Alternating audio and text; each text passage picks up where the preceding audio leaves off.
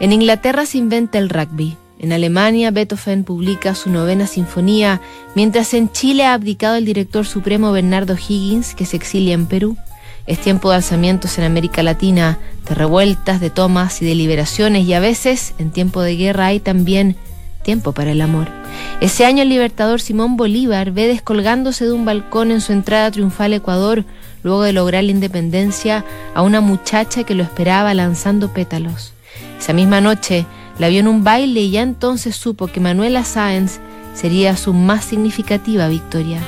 Desde ese día se convirtió en su confidente, su albacea, parte del Estado Mayor en Lima, su sombra, y tan leal y tan osada que la conocerían también como la libertadora del libertador.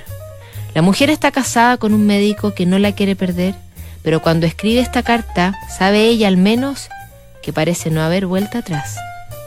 Muy señor mío, mi genio, mi Simón, amor mío, amor intenso y despiadado, solo por la gracia de encontrarnos daría hasta mi último aliento para entregarme toda a usted con mi amor entero, para saciarnos y amarnos en un beso suyo y mío, sin horarios, sin que importen el día y la noche y sin pasado, porque usted es el presente mío, cada día y porque estoy enamorada, sintiendo en mis carnes el alivio de sus caricias. Le guardo la primavera de mis pechos y el envolvente terciopelo de mi cuerpo, que son suyos, su Manuela. Intentaría detenerse algunos años después Bolívar, aunque habiéndole involucrado en su lucha y en su vida, le propondría a Manuela desistir, renunciar al amor libertario. Ella, obstinada, desobedece. Desde Perú intentaría defender la revolución. Los viajes y los enfrentamientos los mantienen apartados. Las cartas son su única trinchera. Bolívar no vuelve de un último viaje.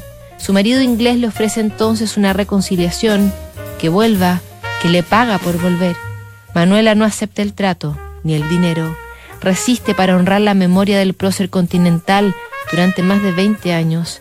Pasa hambre, frío, muere en una epidemia de difteria a los 60, aferrada a su propio dogma. Vivo, adoré a Bolívar, muerto lo venero. Seguimos revisando la